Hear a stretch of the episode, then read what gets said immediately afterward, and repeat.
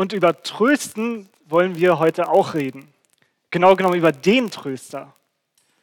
Jesus ist, wie wir wissen, Himmelfahrt, also, also nach dem Feiertag zumindest vor zwei Wochen knapp, ähm, zurück in den Himmel gegangen. Aber er hat uns nicht alleine gelassen. Er hat uns jemanden hier gelassen oder uns jemanden geschickt, genau genommen. Jemand, der auch heute hier ist. Das ist der Heilige Geist. Und dieses Kommen des Heiligen Geistes, das feiern wir einmal im Jahr zu Pfingsten. Und wir wollen heute reden darüber, wer dieser Heilige Geist ist, was er tut und warum er hier ist. Und warum wir uns nach immer mehr von ihm ausstrecken sollten. Und ich denke, dass ihr da mit mir ähm, unterwegs seid, wenn ich das sage. Und wenn du es jetzt noch nicht glaubst, dann wirst du es am Ende der Predigt hoffentlich ähm, glauben und davon überzeugt sein, dass wir den Heiligen Geist nötig haben und dass wir uns nach ihm ausstrecken dürfen und wollen. Als Vorgeschichte wissen wir, was passiert ist. Ähm, und lesen es aber trotzdem vorher auch nochmal zusammen in Apostelgeschichte 1, Verse 4, 5 und 8. Wenn ihr eine Bibel dabei habt, wie immer, schlagt die gerne auf und lest selber nach. In eurer Lieblingsübersetzung ist es manchmal auch einfacher ähm, zu verstehen, was, was dort steht. Ich nehme persönlich immer die Schlachterübersetzung, aber das ist auch nicht jedermanns Sache, bin ich von überzeugt. Gut. Apostelgeschichte 1, Verse 4, 5 und 8. Da steht, und als er, Jesus, mit ihnen, also den Jüngern, zusammen war, gebot er ihnen, nicht von Jerusalem zu weichen, sondern die Verheißung des Vaters abzuwarten, die ihr, so sprach er, von mir vernommen habt. Denn Johannes hat mit Wasser getauft, ihr aber sollt mit Heiligen Geist getauft werden, nicht lange nach diesen Tagen. Ihr werdet Kraft empfangen, wenn der Heilige Geist auf euch gekommen ist. Und ihr werdet meine Zeugen sein in Jerusalem und in ganz Judäa und Samaria und bis an das Ende der Erde. Konntet ihr die Folien sehen? Sind die da? Okay, wir können mal kurz. Paul, möchtest du dich? Paul ist nicht da. Na gut. Sonst hätte ich Paul jetzt damit abrackern können. Ähm, aber so schaue ich mal, ob ich das kurzfristig hinbekomme. Wenn nicht, dann ähm, dienen mir meine Folien trotzdem als, ähm, als Gedächtnisstütze und ihr müsst mir einfach glauben, dass das da drauf steht, was da drauf steht. Und lässt mir natürlich die Möglichkeit, zwischendurch von meinem Skript abzuweichen, euch was ganz anderes zu erzählen. Ähm, aber nach meiner Einleitung wird das schwierig. Gut, wenn er sich noch fängt, dann ähm, werde ich die Folien danach noch wieder reinholen, aber ähm, sie sind im Prinzip auch nicht nötig. Sie dienen euch nur als ähm, Gedächtnisstütze und dass ihr, wenn ihr mit den Gedanken woanders seid, dann schneller wieder reinkommt, wo ich bin und mir besser folgen könnt. Aber ich hoffe, dass ihr alle ausgeschlafen seid und fit seid heute. Gut, Jesus verspricht seinen Jüngern, dass etwas kommen wird, dass jemand kommen wird. Und zwar, dass sie mit der Kraft aus der Höhe angetan werden, dass sie die Kraft aus der Höhe empfangen, also Gottes Kraft empfangen. Was konnten die Jünger davon wissen zu diesem Zeitpunkt? Eigentlich sehr wenig. Also sie hatten keine Vorstellung davon, was der Heilige Geist ist, wie er ist, was das für sie bedeuten würde. Und trotzdem mussten sie warten. Und ich denke, dass das für die Jünger damals eine, eine schwierige Situation gewesen sein muss. Sie sind gerade Augenzeugen der Himmelfahrt gewesen. Sie haben gesehen, dass Jesus von den Toten auferstanden war. Sie haben gesehen, dass er der Sieger ist. Und trotzdem durften sie noch nicht rausgehen. Trotzdem hat er ihnen gesagt, ihr müsst noch warten. Weil das, was ihr sagen könnt, das, was ihr bezeugen könnt, das ist noch nicht genug. Ihr habt es gesehen, dass ich von den Toten auferstanden bin und ihr seht, wie ich zurück zum Vater gehe, aber das ist noch nicht genug. Und ich stelle mir vor, dass es die Jünger gewurmt haben muss. Ja, dass sie sie waren begeistert von dem, was sie gesehen hatten und von dem, was sie gehört hatten. Sie wollten gerne Zeugen sein und sie wollten gerne unter die Menschen gehen und es ihnen erzählen. Aber sie mussten noch warten. Sie mussten noch warten, weil das alleine, was sie bis dahin hatten, gesehen hatten, das noch nicht genug war. Und das ist das Paradoxe. Gott will einerseits, dass wir mit ihm zusammen sein Reich bauen. Er möchte uns benutzen. Er möchte, dass wir Zeugen sind. Dass wir für ihn, dass wir ihn anbeten. Dass wir zu ihm singen. Dass wir zu ihm beten. Aber er möchte das mit uns zusammentun. Nicht nur, dass wir es alleine tun. Und das tut er durch seinen Heiligen Geist. Das ist die Vorgeschichte. Und dann kommen wir zur eigentlichen. Die steht zu Pfingsten in Apostelgeschichte 2, die Verse 1 bis 13. Und die wollen wir auch zusammen lesen. Bei mir überschrieben mit die Ausgießung des Heiligen Geistes. Und als der Tag der Pfingsten sich erfüllte, waren sie alle einmütig beisammen. Und es entstand plötzlich vom Himmel her ein Brausen wie von einem daherfahrenden gewaltigen Wind und erfüllte das ganze Haus, in dem sie saßen. Und es erschienen ihnen Zungen wie von Feuer, die sich zerteilten und sich auf jeden von ihnen setzten. Und sie wurden alle vom Heiligen Geist erfüllt und fingen an, in anderen Sprachen zu reden, wie der Geist es ihnen auszusprechen gab. Es wohnten aber in Jerusalem Juden, gottesfürchtige Männer aus allen Heidenvölkern unter dem Himmel. Als nun dieses Getöse entstand, kam die Menge zusammen und wurde bestürzt, denn jeder hörte sie in seiner eigenen Sprache reden.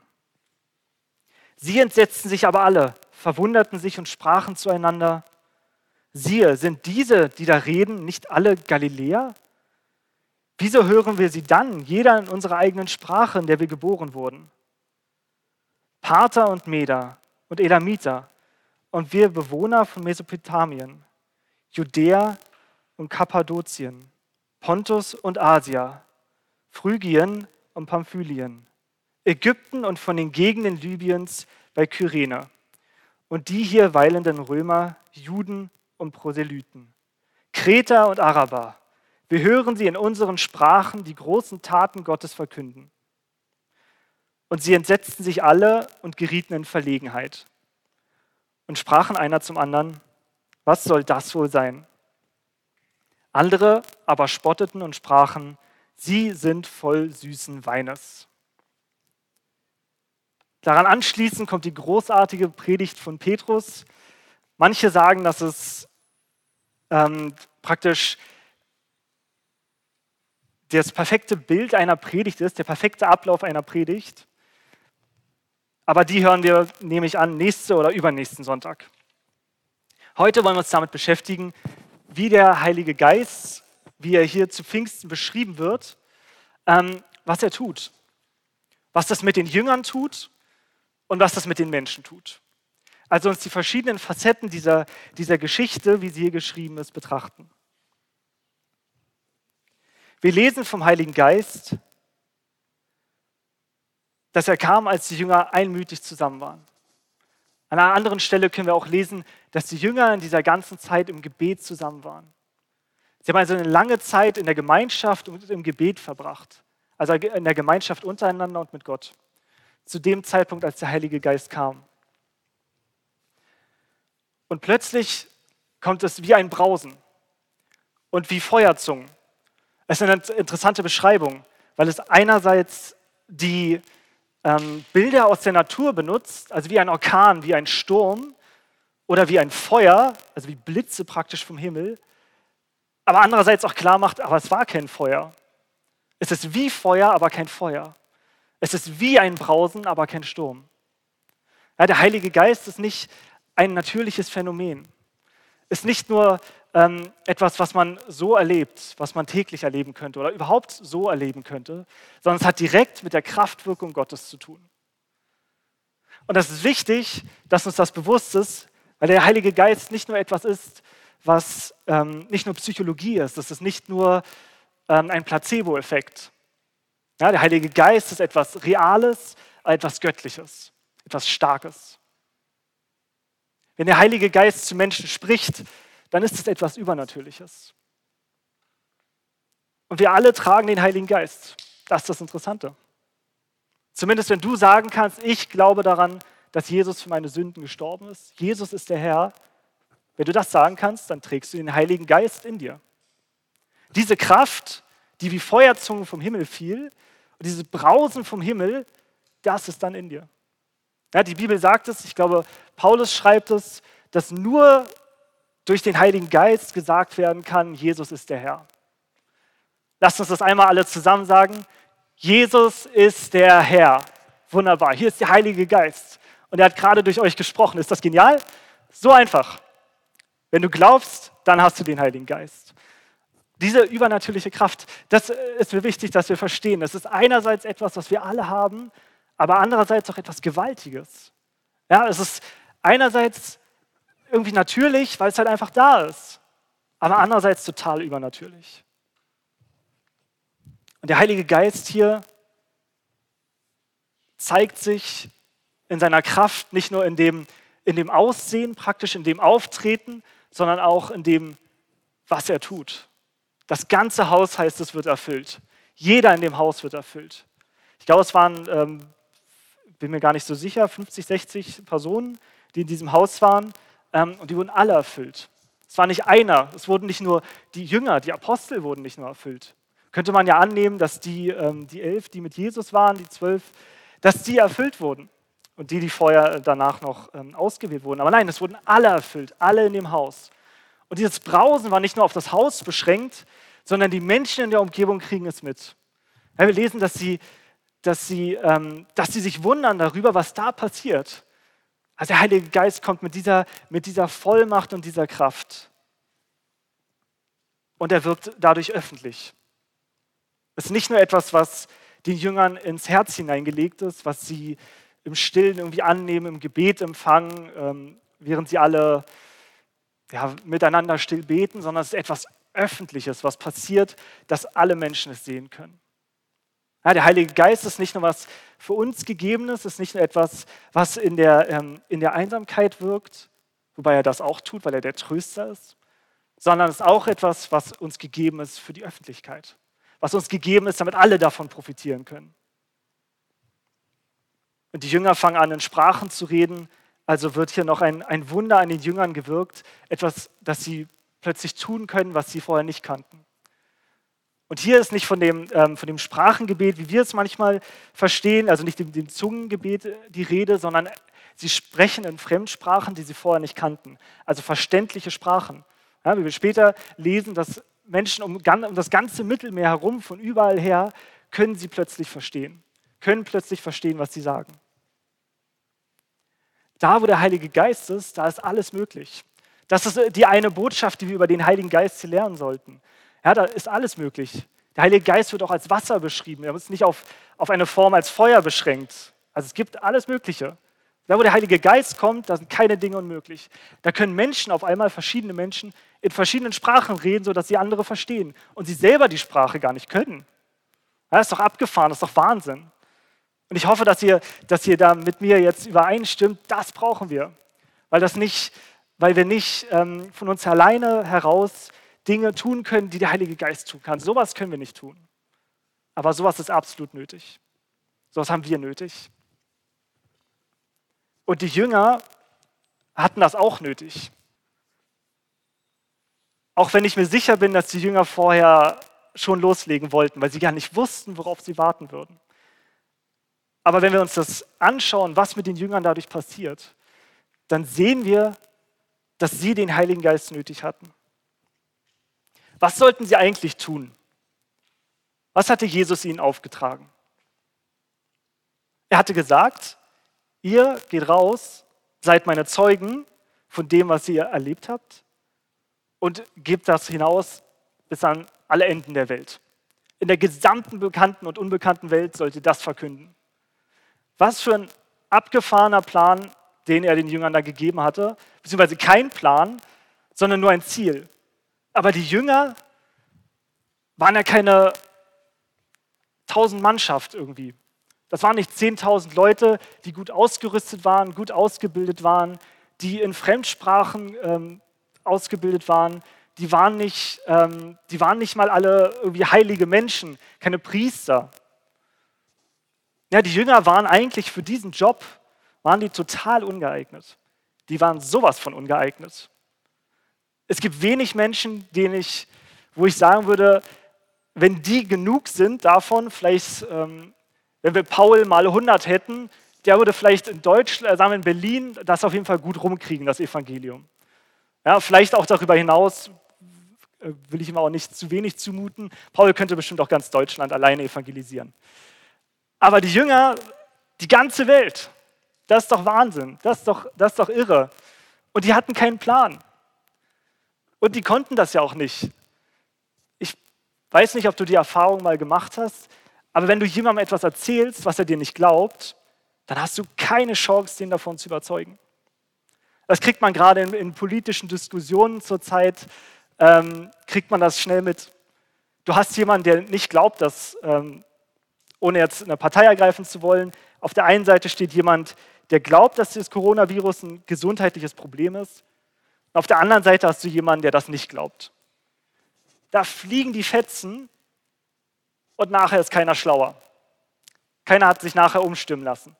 Es geht nicht. Du kannst Menschen nicht von Dingen überzeugen, von denen sie nicht überzeugt werden wollen. Und schon gar nicht von übernatürlichen Sachen. Ja, wenn du, wie, wie soll ich jemandem davon erzählen, dass Jesus äh, für ihn gestorben ist? Das kann ich machen. Aber derjenige hat es ja selber nicht erlebt. Warum sollte der das glauben? Ja, das, ist, das erfordert etwas Übernatürliches. Deswegen heißt es, wer sagen kann, Jesus ist der Herr, der hat den Heiligen Geist, weil der Heilige Geist das bewirkt. Das ist der andere Grund, warum die Jünger das brauchten. Nicht nur, weil sie keinen Plan hatten und weil sie zu wenige waren und weil sie auch nicht, würde ich behaupten, nicht die Ausbildung dafür hatten, sondern weil sie etwas tun mussten, was wir nicht tun können.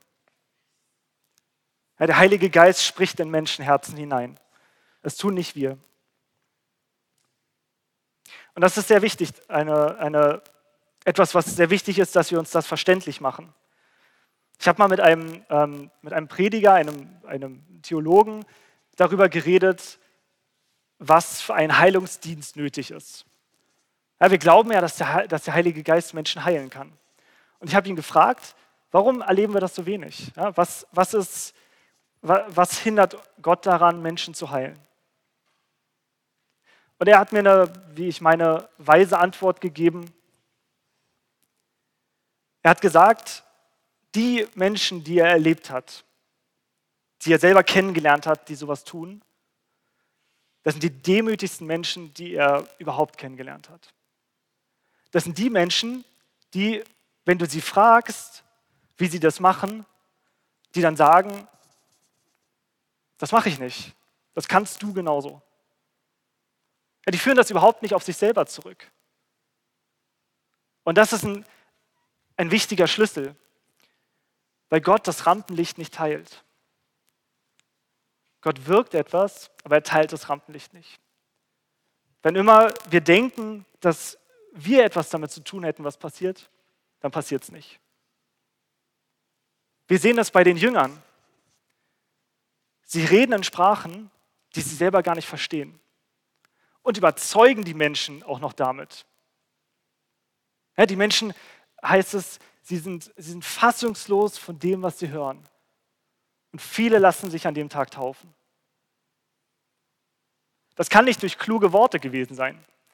Die Jünger haben nicht irgendwie oder vielleicht schon, aber die Jünger haben nicht, haben nicht selber daran mitgewirkt, dass sie die, die richtigen Worte gewählt haben, überzeugende Argumente gefunden haben.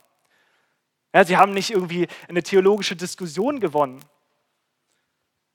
Weil der Heilige Geist durch sie geredet hat. Sie selber haben nichts davon formuliert. Konnten sie nicht, weil sie die Sprache nicht konnten. Aber der Heilige Geist kann das. Und da macht es mich manchmal ja, fassungslos und verzweifle ich auch ein bisschen an mir selber, weil wenn ich mich beobachte, dann merke ich doch, dass ich viel versuche, doch wieder selber zu machen. Ich weiß das, dass der Heilige Geist Dinge tun muss. Und ich weiß, dass er nötig ist. Dass wir alle ihn nötig haben. Dass jeder ihn nötig hat. Und dann versuche ich trotzdem mit klugen Worten jemandem in der Seelsorge zu begegnen. Dann versuche ich doch, bevor ich für jemanden bete, ihm selbst sein Problem zu lösen, wo ich vorher schon weiß, dass ich es nicht lösen kann. Aber ich möchte von den Jüngern hier lernen. Ich möchte lernen und begreifen, dass ich den Heiligen Geist nötig habe, dass ich es nötig habe, dass er Dinge tut. Und dass ich ganz zurücktrete vor dem, was er tut. Das bedeutet eine ganze Hingabe. Das bedeutet, dass ich mich seinem Willen auch ganz unterwerfen muss. Ja, wenn er sagt, tu das, dann tue ich das. Nicht, weil ich denke, dass es clever ist, nicht, weil ich denke, dass der richtige Weg ist, sondern weil er das möchte. Die Anwohner, die, in der, ähm, die dort wohnen, beziehungsweise dort für das, für das Fest eigentlich da sind, ähm, lesen wir, dass sie sich entsetzen darüber und geraten in Verlegenheit, weil sie sehen, dass etwas Übernatürliches passiert. Ja, wegen dem, was gesagt wird, was sie hören, was die Jünger sagen. Weil der Heilige Geist hier etwas wirkt und das Menschen immer ergreift. Das etwas ist, was wir, was wir alle spüren können. Dafür müssen wir nicht mal an Gott glauben, dafür müssen wir nicht mal an Jesus glauben. Aber der Heilige Geist tut übernatürliche Dinge. Und das ist spürbar. Aber, werdet ihr einwenden, und völlig zu Recht, auch hier gibt es ja Menschen, die davon überhaupt nicht berührt werden.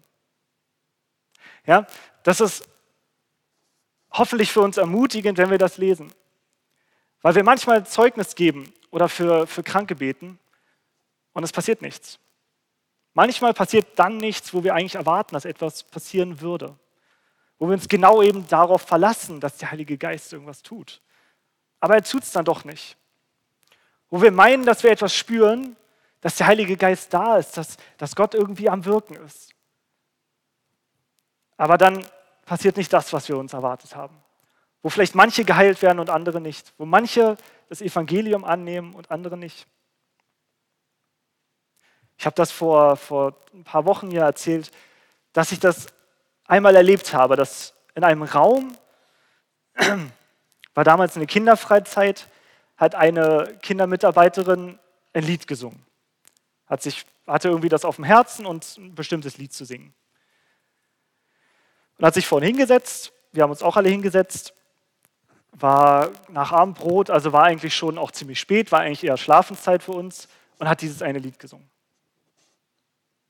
Und es war eine komische Situation, weil wir uns irgendwie so ein bisschen äh, darüber lustig gemacht hatten, oder zumindest weiß ich noch, dass ich das in Gedanken so hatte, dass sie, ja, dass sie sich da jetzt so hinsetzt und dieses Lied singt, weil sie ja so eine verklemmte Persönlichkeit war, würde ich sagen. Also sehr in sich zurückgezogen, ähm, hat immer mit einer sehr leisen, piepsigen Stimme geredet, äh, aber eine wunderschöne Singstimme, muss man dazu sagen. Ähm, konnte die Griffe auch nicht so richtig greifen, also es war jetzt musikalisch nicht das Gelbe vom Ei.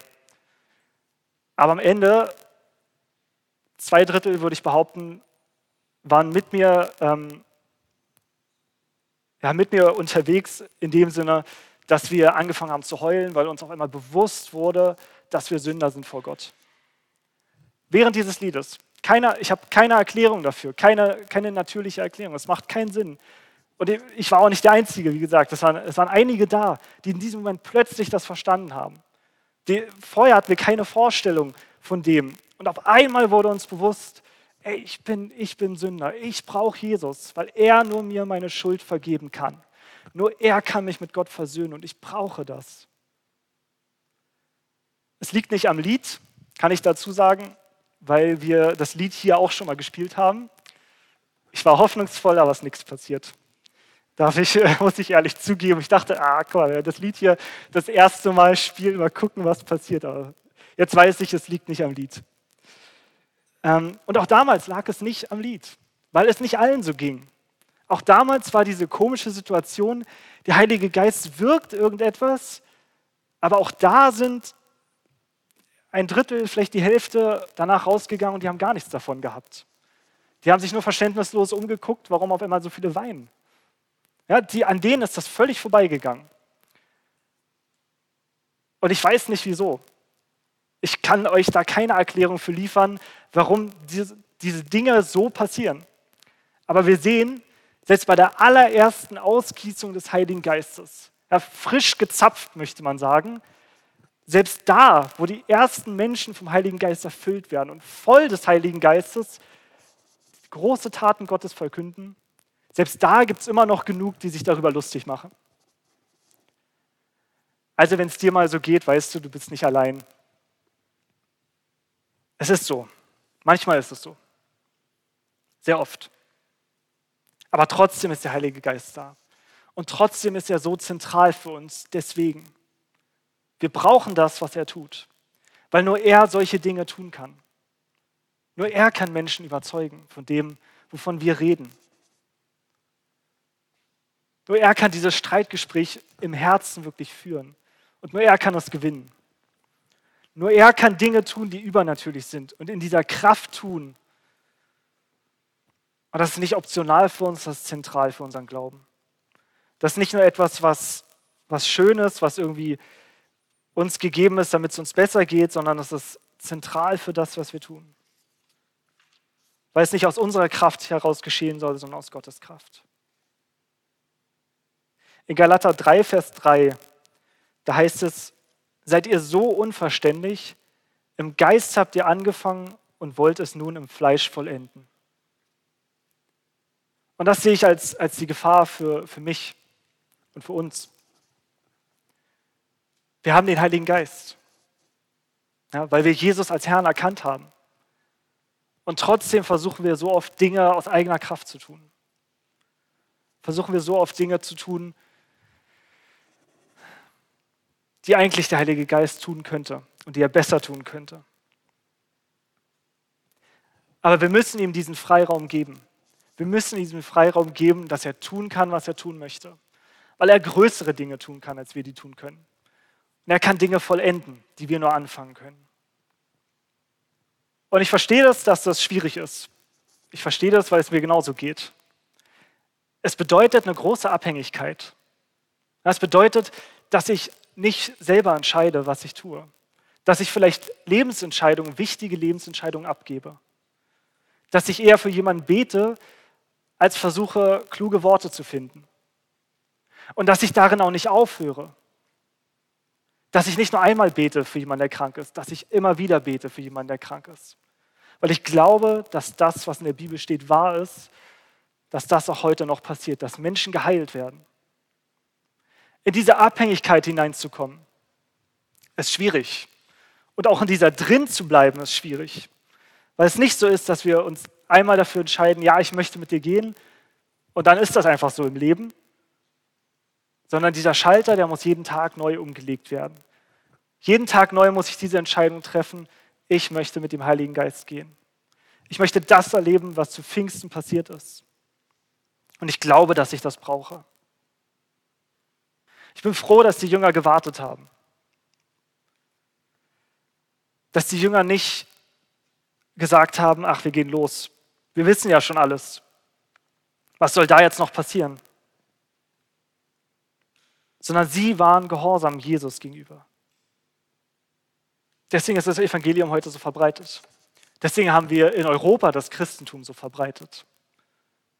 Ja, weil diese Jünger gewartet haben, bis das passiert ist, was Jesus gesagt hat. Ich bin überzeugt, dass das Evangelium untergegangen wäre irgendwann im Laufe der Zeit, im Laufe der Jahrhunderte, wenn nicht die Jünger gewartet hätten auf den Heiligen Geist.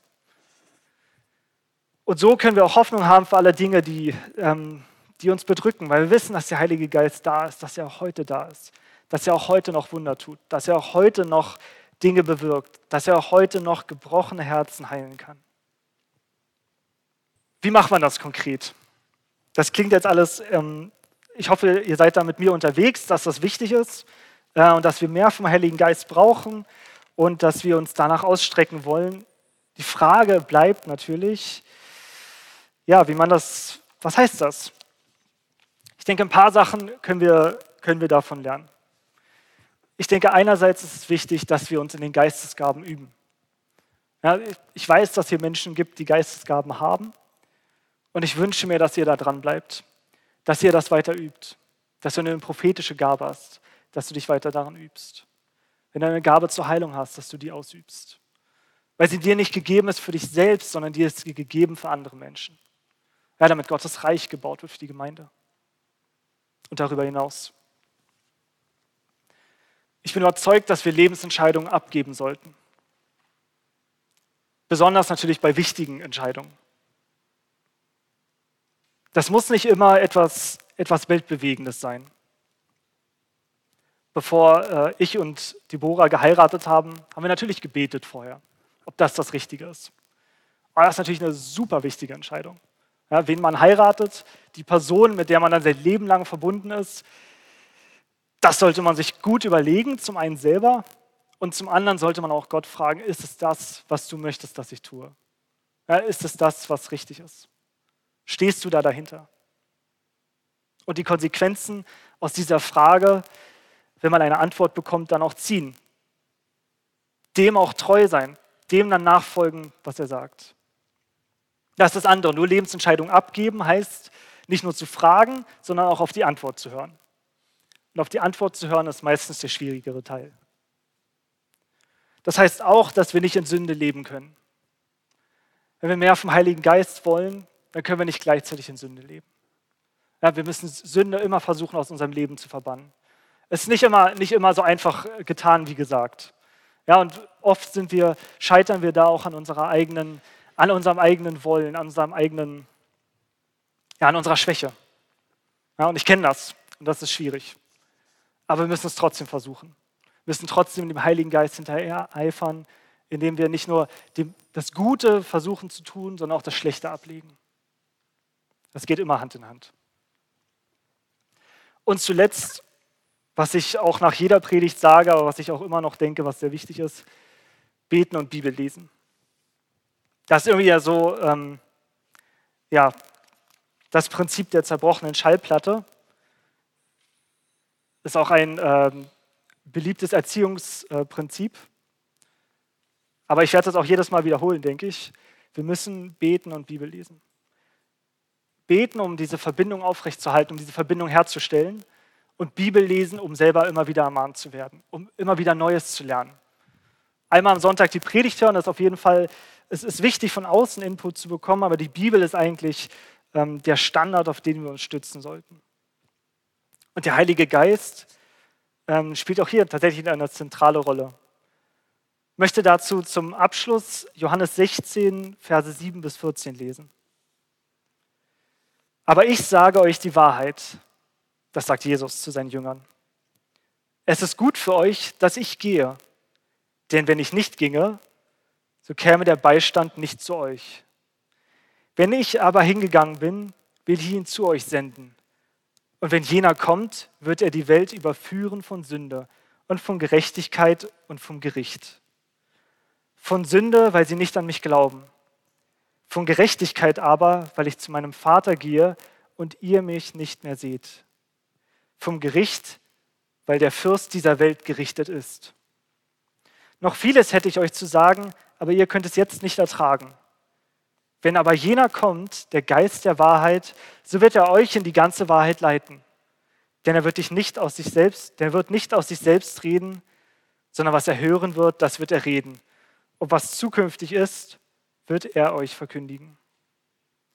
Er wird mich verherrlichen, denn von dem meinen wird er nehmen und euch verkündigen.